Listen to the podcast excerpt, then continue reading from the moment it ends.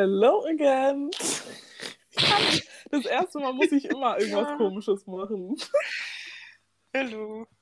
Hallo zusammen ist mein Wort. Und mal wieder willkommen zurück zu dem Podcast Was machen Sachen?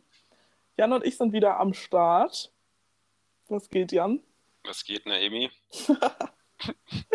Bist du aufgeregt auf den Gast heute? Auf jeden Fall, ja. Ich, ich freue mich immer auf die neuen Gäste, auf die neuen Berufe, mhm. hier was Neues kennenzulernen. Und ja. Vor allem haben wir ja auch schon in der letzten Folge angekündigt, es wird was Kulinarisches. Ja, jetzt kann man es, glaube ich, verraten, oder? Und wahrscheinlich liest man es ja eh schon im Folgentitel. Genau. Es geht nämlich um den Foodstylisten. Ich glaube, ja. Naemi, man kennt es ja immer, wenn man vielleicht selbst mal was kocht, ähm, dann sieht es nie so aus wie aus dem Kochbuch oder aus dem Rezept, das man nee. sich geholt hat. Ähm, aber unser Gast heute, der ist jemand, der das kann. Genau, der hat sich darauf spezialisiert, Essen schön anzurichten und damit sein Geld zu verdienen. Und ich bin auch super gespannt, wie das überhaupt funktioniert. Also wie man damit überhaupt Geld machen kann und wo. Und genau, deshalb, ja, bin ich super neugierig. Ich persönlich bin ja wirklich so, ich koche und am liebsten mache ich auch alles in einem Topf oder alles in einer Pfanne, damit ich gar keinen Stress habe und das ist, am Ende ist zum Anrichten dann aber nicht mehr so, ne? Optisch nee, nicht mehr so schön. Da hast du keine Chance, ehrlich. es sieht immer hässlich aus, aber dafür ist es immer lecker. Was soll ich machen? Ja. ja. Ja, dann holen wir den Lukas mal dazu. Also der Lukas ja. ist jetzt bei uns, unser Food Stylist. Sag einmal Hallo, Lukas. Moin. Kommst du aus Hamburg? Ja, ich habe in Hamburg gelernt, tatsächlich. Aha. Es ist, es ist so, es ist drin. Deshalb das Moin. Ja, gut, da erkennt man direkt die Leute ja, äh, dran, ne? Richtig, ja. Nice. Ähm, wir haben zum Anfang, weil wir uns ja auch noch nicht so gut kennen, ein paar kurze Fragen, die äh, du auch kurz und knapp beantworten kannst, damit wir ja, uns ein bisschen besser kennenlernen. Ja, sehr gerne. Und also das sind entweder oder Fragen so. genau. Mhm. Ich fange einfach mhm. mal an. Was sagst ja. du denn? Die oder das Nutella? Äh, ich esse so gut wie nie Nutella, deswegen stelle ich mir diese Frage ungefähr gar nicht. Aber ich sage die Nutella. Ah, da bin ich total in deinem Team. Ich nicht. Ja, nicht, ne? Ich weiß. ähm, Schokolade oder Chips? Chips. Okay. Wasser mit oder ohne Sprudel? Ja, auf jeden Fall mit Sprudel. Ja. Ich auch.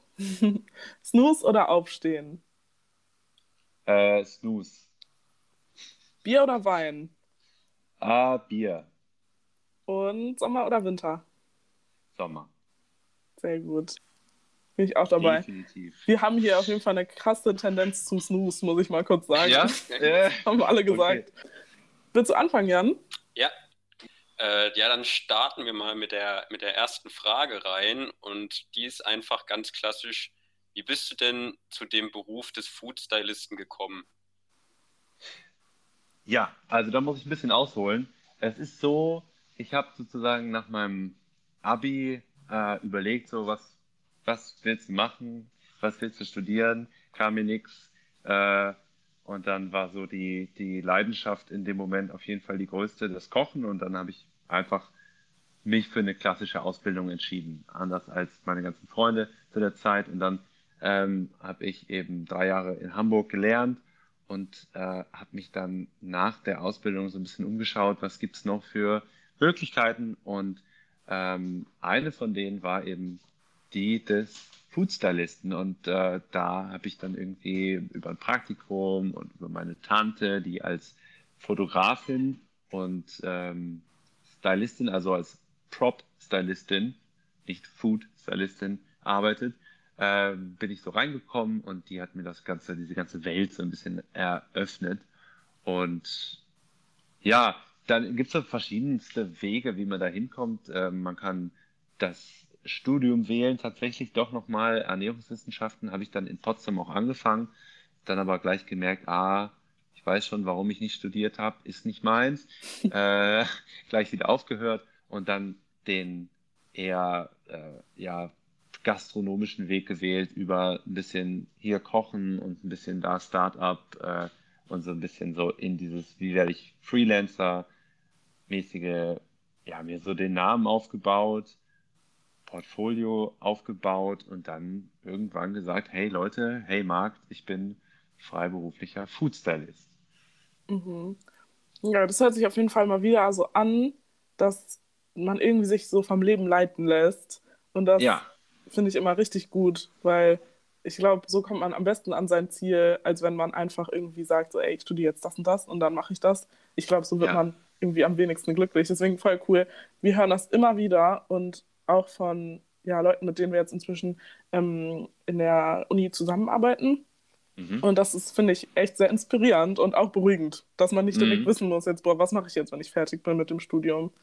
Voll, überhaupt nicht. Und ich finde auch, das hat mir auch echt einen Stein so vom Herzen, ist mir gefallen. Sagt ja.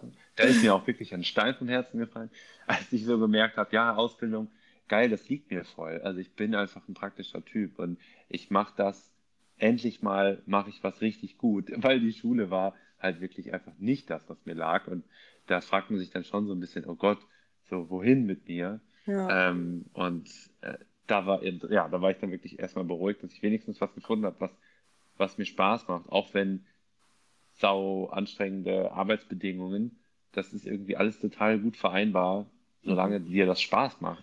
Absolut, ja. Ich glaube, das ist ja der Traum von jedem, irgendwie sowas zu finden, eine Arbeit zu finden, in der man einfach aufgeht und die einem Spaß macht und wo man gerne zur Arbeit geht.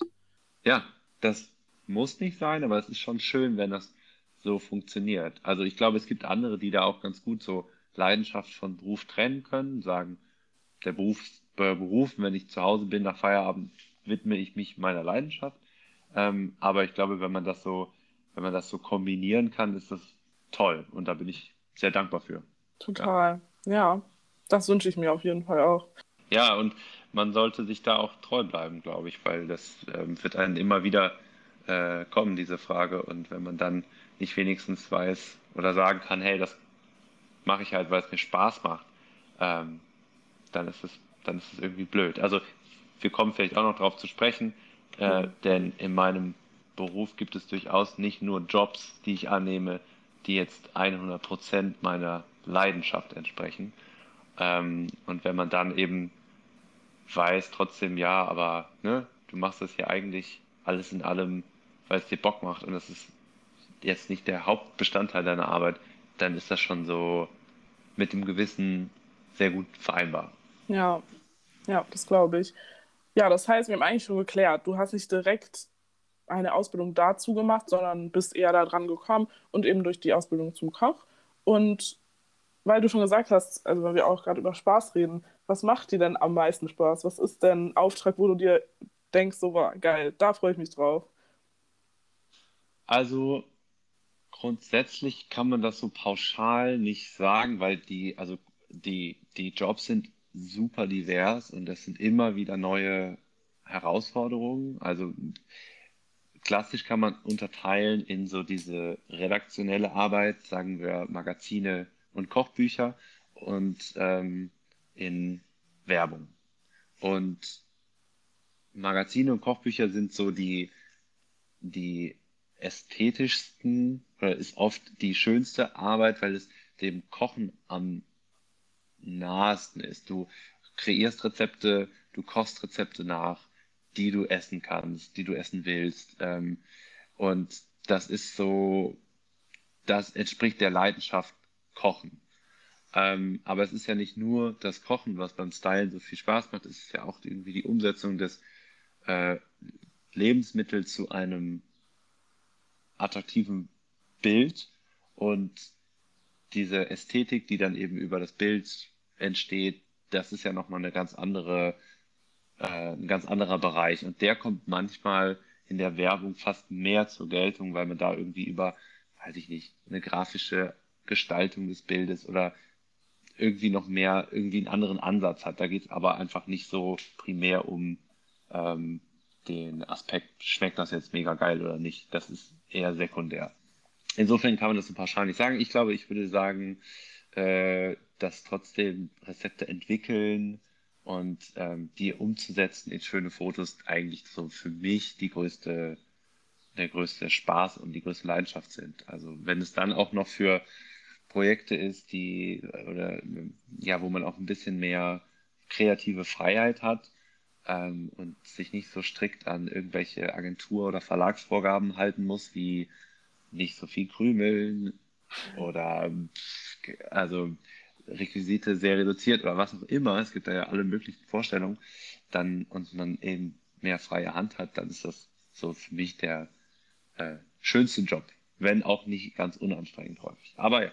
Aber wenn ja. ich das, wenn ich das jetzt richtig verstanden habe, dann ist deine Tätigkeit viel umfassender, wie ich äh, vorher gedacht habe. Ähm, erzähl doch nochmal genau, was, was beinhaltet das denn alles? Weil ich, ich habe jetzt gehört, es ist ja nicht nur das äh, Anrichten auf dem Teller und das Fotografieren, sondern da gehört ja wohl auch noch dazu, die Sachen zu besorgen und zu kochen, oder?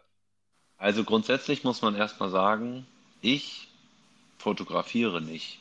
Also ich habe mit der Fotografie gar nichts zu tun eigentlich. Ach so. Ähm, das ist ja, das ist schon mal spannend, weil ähm, heutzutage wird das gerne alles in einen Pott geschmissen. Also so ein Foto entsteht und man glaubt häufig, dass das eine Person war, die dieses Bild erstellt. Das ist oft bei FoodbloggerInnen der Fall, das ist bei äh, den ganzen Insta-Role-Models der Fall, aber in der Realität sieht der, sieht die, ähm, sieht der Beruf des Foodstylisten anders aus. Also du bist schon sehr spezialisiert auf eben Food Styling und es gibt Fotografen und Fotografinnen, die eben davon ein Foto machen, die das Licht setzen, die das gelernt haben oder studiert haben.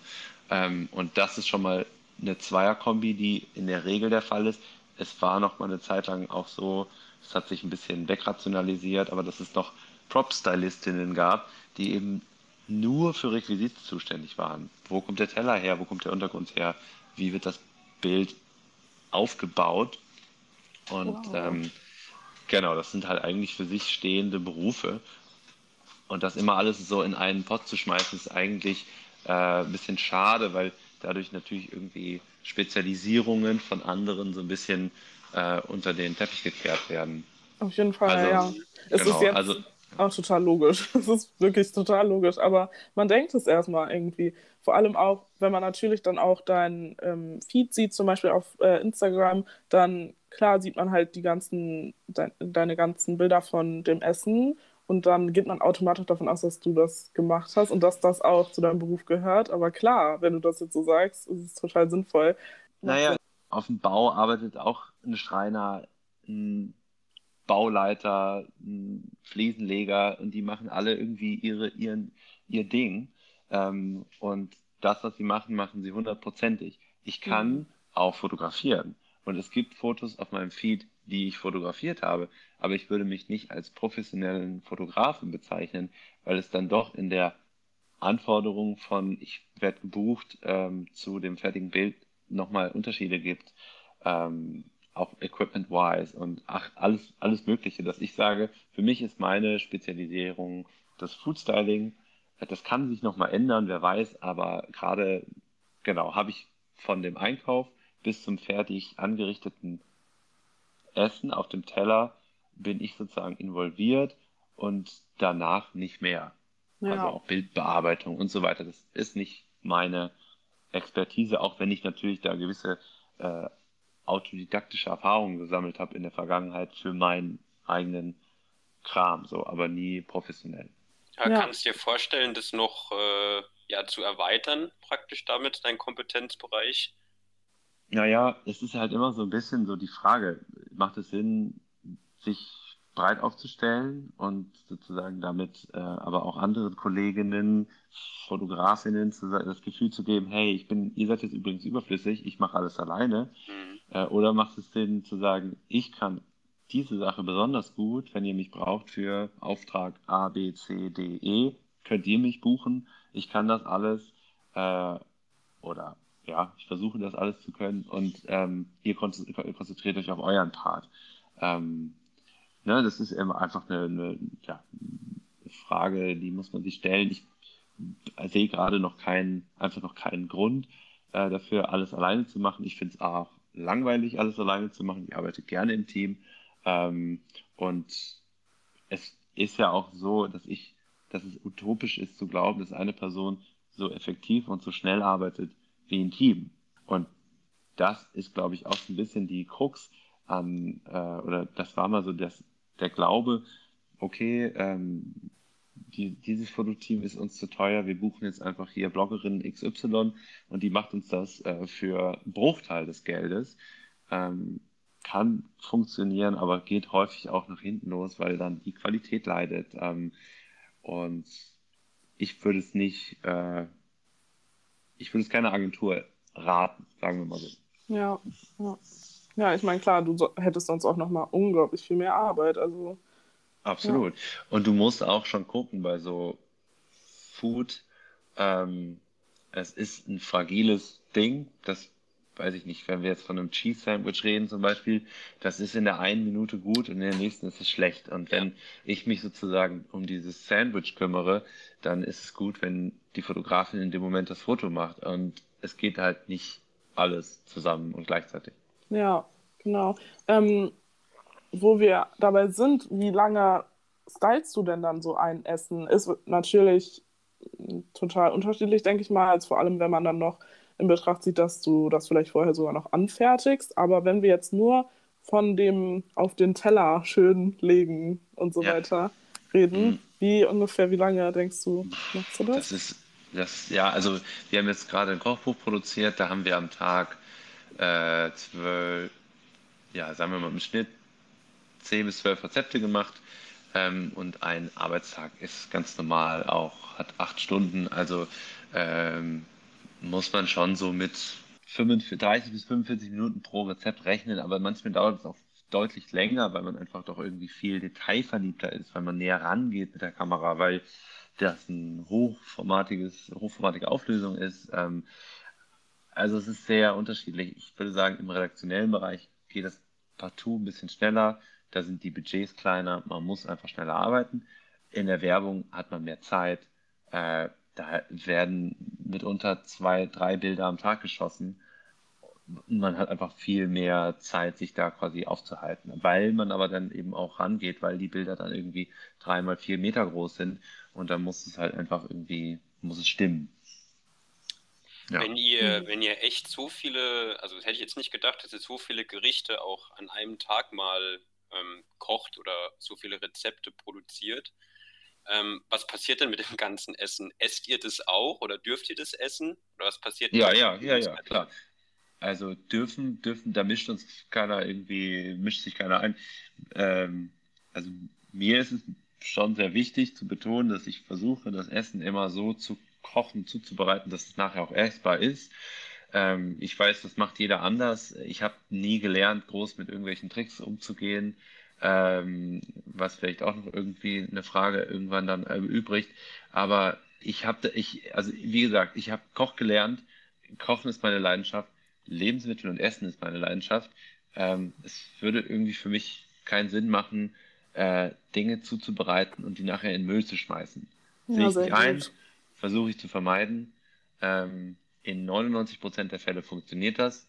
In 1% der Fälle muss man äh, weiß ich nicht, weil der Fisch jetzt fünf Stunden irgendwie im brennenden Licht stand, sagen, okay, der ist jetzt einfach nicht mehr genießbar, ähm, den vielleicht entsorgen. Aber es sind nie irgendwelche Massen, die da irgendwie äh, verschütt kommen. Also wir essen das meistens auf, ähm, verteilen es unter Freunden oder wenn wir mal wirklich bei einer Werbeproduktion, weiß ich nicht, 15 Kilo Wurst zu viel haben, dann geht das halt hier an die, äh, an die Tafel, wobei Tafel ist so ein bisschen schwieriger häufig, aber dann gibt es hier äh, in Moabit noch das, ähm, die Berliner Obdachlosenhilfe und die nehmen alles an. Das ist Ach cool. Und die super. dürfen das auch annehmen. Das ist ja immer so ein Problem, ne? Exakt, man... ja, das ist ein bisschen schwierig. Ich finde, das ist ein bisschen schade, dass es so schwierig ist, weil da hat jeder, jeder Koch, jede Köchin dieser Küchen auch nochmal irgendwie ein eigenes Gespür von, ist das jetzt gut oder ist das schlecht die haben sicherlich da gewisse Auflagen, äh, müssen sich daran auch halten, aber ich glaube, im Einzelfall muss man da auch mal gucken. Ja? Also wenn die Wurstpackung offen ist, heißt es ja nicht partout, dass die Wurst schlecht ist. Ne? Aber ich glaube, das ist einfach zur eigenen Sicherheit. Ja. Und was ist dein Lieblingsessen, was du gerne isst? Das gibt's leider nicht. Also das ist, äh, ich glaube, das ist, wenn man so viel probiert und isst und kocht und gesehen hat, dann kann, kann man sich schwer festlegen. Also mir fällt es leichter zu sagen, äh, wenn ich jetzt auf die einsame Insel und so weiter, dann wäre es die italienische und die thailändische Küche. Das ist hm. für mich so divers äh, wie nichts anderes und man ist immer zufrieden. Ähm, aber ein Lieblingsessen gibt's, gibt's, gibt's nicht. Nee. Ja, es gibt einfach so tausende Kombinationen und so viele, unendlich viele tolle, schöne Möglichkeiten. Und es gibt ja auch noch so vieles, was ich noch nicht probiert habe. Und ähm, da will ich mich nicht vor verwehren, indem ich sage, nein, ich esse nur oder ich mache aber eigentlich nur das und das. Nee. Ja. Das ist äh, bisschen anschließend daran, wir haben auf deiner Website gesehen, dass du ja auch schon wirklich viel gereist bist, viel rumgekommen bist, viele Kulturen kennengelernt hast und damit natürlich auch viele landestypische Gerichte wahrscheinlich schon probieren konntest. Ähm, mhm. Ähm, fallen dir welche ein, die dich besonders äh, beeindruckt oder geprägt haben oder wo man vielleicht auch in Deutschland sagt, puh, sowas, sowas isst man da, was du vielleicht schon selbst probiert hast? Äh, so aus dem Stegreif. Also ich sag mal, was mich wirklich ähm, beeindruckt hat auf den Reisen, war auf jeden Fall Japan als, als Land im Allgemeinen. Das ist ja auch mittlerweile doch äh, angekommen, dass die Food-Szene äh, oder überhaupt diese ganze kulinarische Welt in Japan so, so divers ist und dass wir davon irgendwie nur einen Bruchteil mitbekommen hier. Ähm, das ist war für mich auf jeden Fall so der größte Eye-Opener, wo ich so, wow, das habe ich noch nie probiert, das kenne ich überhaupt nicht das habe ich noch nie gehört. Und da irgendwie von einem Restaurant zum anderen äh, so nicht mehr aus dem Staunen rauskam, ähm, was die Frische angeht, was die Perfektion der Zubereitung angeht, was die, ja, einfach diese ganze andere Herangehensweise des Kochens angeht. Ähm, ich würde mich jetzt nicht auf irgendein Gericht festlegen wollen, aber es ist, glaube ich, wirklich die japanische Küche, die mich nachhaltig am meisten beeindruckt hat, wenn auch nicht gleich am meisten geprägt, weil es doch eine sehr, wie gesagt, ähm, andere Art ist zu kochen äh, im Vergleich zu, zu dem, wie ich es gelernt habe, zu diesem klassisch französischen Weg. Ähm, oder es ist auch sehr produktorientiert und man muss leider sagen, dass man in Deutschland nicht die Auswahl hat wie in Japan, was die Qualität der Produkte angeht. Ähm, und hier muss man so ein bisschen mehr Wischiwaschi kochen, ähm, um vieles wett, wettzumachen. Und ähm, ja, da hat mich dann Thailand vielleicht irgendwie doch am meisten geprägt, wenn man so möchte, weil es ist doch sehr, da kann man über, über Schärfe, über, über Soßen und so weiter immer so vieles machen, Kräuter und so weiter. Das finde ich einfach so die, für mich, die geht mir vom einfachsten von der Hand und die spannendste Art, Dinge zu kombinieren. Ja. ja. Das ist auch immer etwas, worauf ich mich mit am meisten freue, wenn ich in Urlaub fahre in irgendein fremdes Land, äh, dort dann die Küche zu probieren und dann auch ja. dort Gerichte zu probieren, die man vielleicht aus diesem Land in Deutschland eben nicht kennt. Also etwas, was halt Absolut. halt nicht nach Deutschland rübergekommen ist, dort mal äh, neue Sachen zu probieren. Also das ist auch was, was ich immer sehr gerne, sehr gerne mache. Voll. Genau, ja, also meine Urlaube werden sozusagen darum geplant. Also das ist natürlich einfach ein anderer Fokus, aber ähm, man muss sich schon manchmal ein bisschen reinfuchsen, auch äh, was, was gibt es eigentlich? Und in Japan hatte ich halt auch den Vorteil, dass ich in so einem Shared House mit Japanerinnen zusammen gewohnt habe und die haben mich so an die Hand genommen und gesagt, hey, wir gehen jetzt einfach mal los und ich zeig dir, was, was cool ist, weil du auch in Japan zum Teil nicht die Menükarten lesen kannst und einfach nicht weißt, was es gibt und was hier irgendwie ja. lokal ist. Und das, das kennt man ja, finde ich, aus anderen Ländern fast, ja. also kaum noch. In China zum Beispiel war ich noch nie, das kann ich mir ähnlich vorstellen. Äh, in Thailand ist es aber auch irgendwo ähnlich. Aber in Japan hat mich, wie gesagt, am meisten beeindruckt. Toll. Und wenn wir jetzt uns so einen dekorierten Teller vorstellen, dann bin ich mir ja schon fast sicher, dass darauf nicht immer alles echt ist, oder? Gibt es da auch so ein paar Fake-Utensilien, die man da manchmal benutzt, um das anzurichten? Ja, das hatte ich ja schon mal kurz angerissen. Ich habe, wie gesagt, ähm, das nie mir groß zur Aufgabe gemacht, Master of Fake Food zu werden. Es ist in manchen Bereichen leider nicht anders möglich. Äh, wenn wir von, weiß ich nicht, Eisproduktion, das ist halt der Klassiker, sprechen, dann Wobei da gibt es auch unterschiedliche Ansätze. Also mhm. man kann ein Eis eben konstruieren und bauen. Es gibt Rezepte, wie man aus irgendwelchen Massen und Farbstoffen extrem oder ja, super original aussehende Eiskugeln baut. Ähm, das ist nicht meine Expertise, sage ich ganz ehrlich. Äh, ich, ich würde immer das Eis, das echte Eis dem Fake-Eis vorziehen, weil du irgendwie da doch immer siehst, ja, dann schmilzt es halt ein bisschen, aber dann schmilzt es halt auch, weil es halt auch irgendwie Eis ist. Und äh, ich finde, es sieht auf Fotos häufig einfach leckerer aus und realistischer aus, wenn man einfach auch das echte, die, die, die echten Lebensmittel verwendet. Ähm, was man manchmal macht, so Tricks, äh, gewisse Garzeiten ähm, nicht einzuhalten, damit das Gemüse noch knackig und frisch aussieht oder mh, keine Ahnung. Aber es wird jetzt nicht, es wird jetzt nicht mehr irgendwie groß mit Haarlack, dieser Klassiker, irgendwie rumgesprüht. Neulich hatte ich so eine Drinkproduktion, da muss man schon irgendwie gucken, wie kriegt man jetzt die, die Tropfen perfekt auf die Flasche und da gibt es dann halt so ein paar Tricks, aber es ist im Endeffekt alles kein Hexenwerk, man kann das alles nachlesen ähm, und ich muss auch ehrlich gestehen, es ist nicht unbedingt das, worauf ich, wofür ich gerne berühmt werden möchte. Also ich glaube, ich mag diese authentische Art des Anrichtens, echte Lebensmittel und am Ende alles verputzen. Also das, das mögen, glaube ich, die Leute, die es dann sehen, letztendlich auch. Ich glaube auch bei den ja. Sachen, die dann fake wären, sind, in, bei vielleicht anderen Leuten, ähm, das weiß man ja auch nicht als Person, das die das dann nicht. sieht. Deshalb ja. Aber selbst, ich meine, selbst der Burger von Burger King ist essbar. Also auch die Sachen, die jetzt irgendwie auf Plakat zu sehen sind, die sind schon essbar. Ähm, da wird halt einfach nur sehr viel Zeit rein investiert und ähm, da wird dann natürlich heutzutage auch viel in der Post über Photoshop und Co. nochmal nachbearbeitet.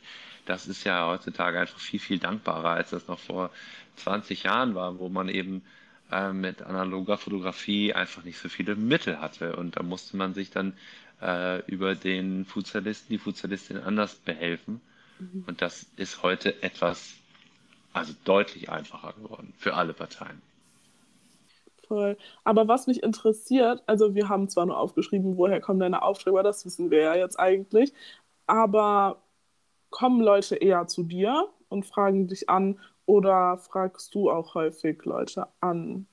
Es ist so, dass ich natürlich Akquise betreibe. Also ich habe ähm, mein Portfolio, ich habe meine Homepage und ich habe ähm, Namen, Adressen von Fotografinnen, Fotografen, manchmal auch seltener auch Agenturen, die ich schon in regelmäßigen Abständen, sage ich mal, so einmal im Jahr anschreibe, sage, hey, ähm, entweder schön, danke für die schöne Zusammenarbeit aus dem letzten Jahr oder hey, wollen wir uns nicht mal kennenlernen? Hier ist mein Portfolio.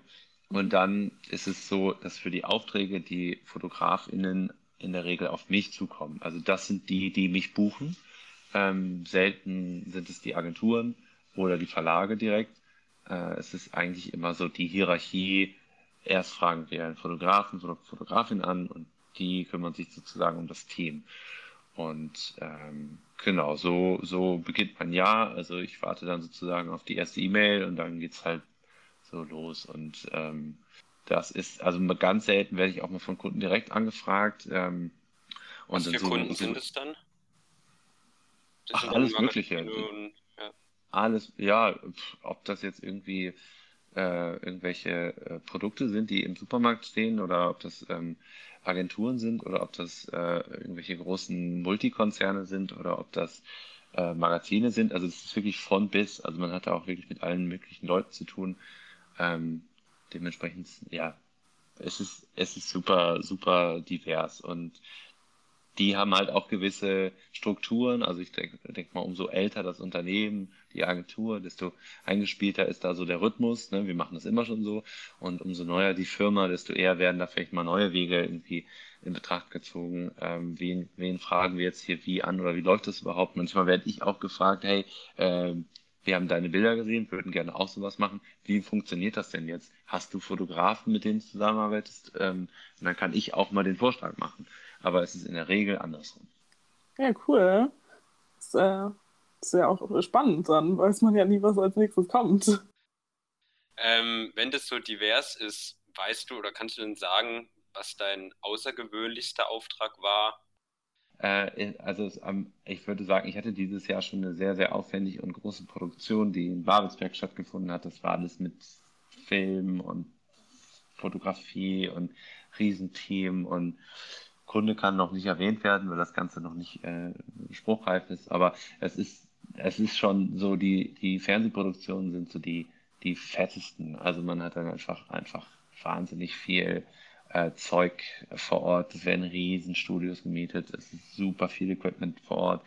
Äh, es ist einfach ein ganz anderer Schnack, als wenn man jetzt irgendwie klein, klein äh, zu zweit im Studio hockt und da irgendwie ein Kochbuch produziert. Ähm, also so diese Fernsehproduktionen sind sicherlich das, was, äh, was ich so am wow, am beeindruckendsten fand. Einfach weil es für mich auch noch nicht so eine gängige Arbeit ist. Und weil du das eben gesagt hast, hattest du schon mal wirklich ein Produkt im Supermarkt oder so, wo du dann für das, ja, also wo ja. du dann das designt hattest? Ja, ja, auf jeden Fall. Ach, also cool. es kommt immer mal wieder vor, dass man dann irgendwie durch den Supermarkt läuft und sagt, ah, cool, jetzt ist es, jetzt ist es raus und jetzt siehst du deine Produkte auf der ah, Packung. Das, das ist ja super cool. Das ist ja wie, wenn du modelst und dann irgendwie dein Poster irgendwo draußen siehst oder so, stelle ich mir so vor. Voll, voll. Also es ist, es ist, es ist sicherlich ähnlich. Es ist natürlich nicht ganz so personalisiert, weil ich, also es weiß, am Ende weiß es niemand, wer das Bild gemacht hat oder wer das Food gestylt hat. Ja. Das ist so nochmal ein bisschen eine andere, ja, ein anderes Ding. Aber für einen selber ist das natürlich manchmal äh, ganz witzig. Vorausgesetzt, es ist schön geworden. weil das kann man natürlich auch nicht immer ganz beeinflussen, ähm, was das Design drumherum angeht. Also mich machen aber auch ehrlich gesagt die Kochbücher, die ich nachher in der Hand habe, glücklicher, wenn ich sage, hey, das ist ein schönes Buch, das ich die, mir ins Regal stellen kann oder das ich auch mal verschenken kann und jemandem damit eine Freude machen kann. Das ist irgendwie äh, persönlicher als, hey, guck mal auf der Packung, das habe übrigens ich gemacht. Ja, klar, hier. Ne? Also, ich, ich schenke dir die Nudelpackung. Ja, genau. genau. Äh, vielleicht noch eine ganz lustige Frage, glaube ich. Ähm, wenn du jetzt zu Hause bist und du kochst dein Essen, richtest du das dann auch immer so schön an oder kann es bei dir auch einfach mal unordentlich auf den Teller geklatscht werden? Ähm, also letzteres nein. Also man ist natürlich, ähm, man ist ja nicht nur von Beruf aus, sage ich mal, Food Stylist aus ästhetischem Sinne, sondern auch wenn man es grundsätzlich schön findet, äh, schön zu essen. Also das Auge ist ja auch zu Hause mit. Äh, Innenarchitekt hat auch eine schöne Wohnung. Oder würde ich mal von ausgehen, äh, wenn ja. dem nicht der Fall ist, würde ich mir irgendwie Sorgen machen vielleicht. Oder auch nicht. Aber natürlich habe ich irgendwie ein Interesse daran, dass die Sachen, die ich esse, schön aussehen, lecker schmecken. Ähm, und nicht selten kommt es natürlich vor, dass ich mein Handy zücke und dafür irgendwie noch ein, für eine Story oder keine Ahnung was ein Foto mache. Aber es ist natürlich längst nicht so ein Aufwand und es muss auch manchmal schnell gehen. Ähm, weil dann ist dann doch irgendwie der Geschmack äh, steht dann irgendwie an oberer Stelle und Freunde, Familie wollen gerne warm essen und nicht kalt. Also mhm. es ist dann doch eher zweitrangig, das stimmt. Also ich bin ja eher der Typ, der dann einfach wirklich alles, habe ich eben schon zu Jan gesagt, zusammenhaut. Ich bitte, don't blame me. Nö, ist alles ähm, gut.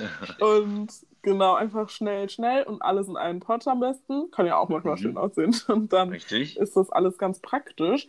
Aber wenn ich jetzt mal heute ähm, mein Essen schön aussehen lassen wollen würde, was würdest du mir denn für einen einfachen Tipp geben, so für mich als Starterin?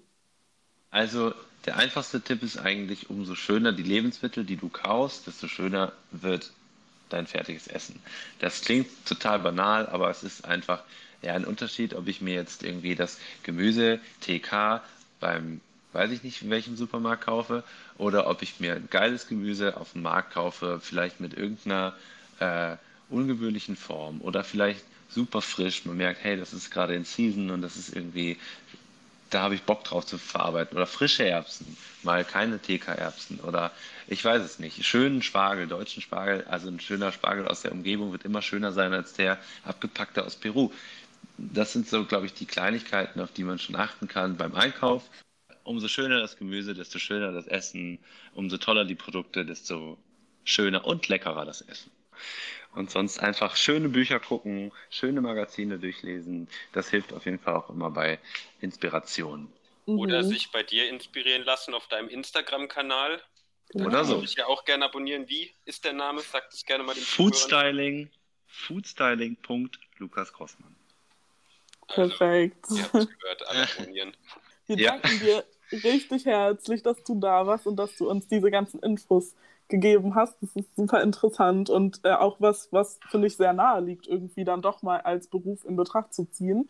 Das ist nicht so ganz verrückt. Es ist nicht so auf dem Bildschirm, finde ich direkt, aber es ist was, was das man stimmt. total, also das kann man sich total gut vorstellen, finde ich.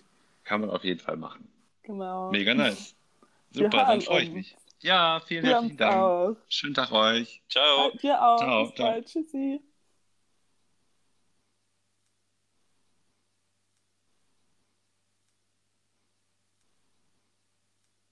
Ja, richtig cool, oder, dass er da war. Ich bin richtig positiv gelaunt, gestimmt nach dem Gespräch. Ich fand Lukas total nett.